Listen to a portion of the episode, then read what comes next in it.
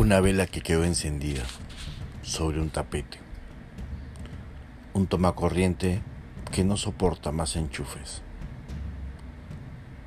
Un cableado eléctrico deficiente.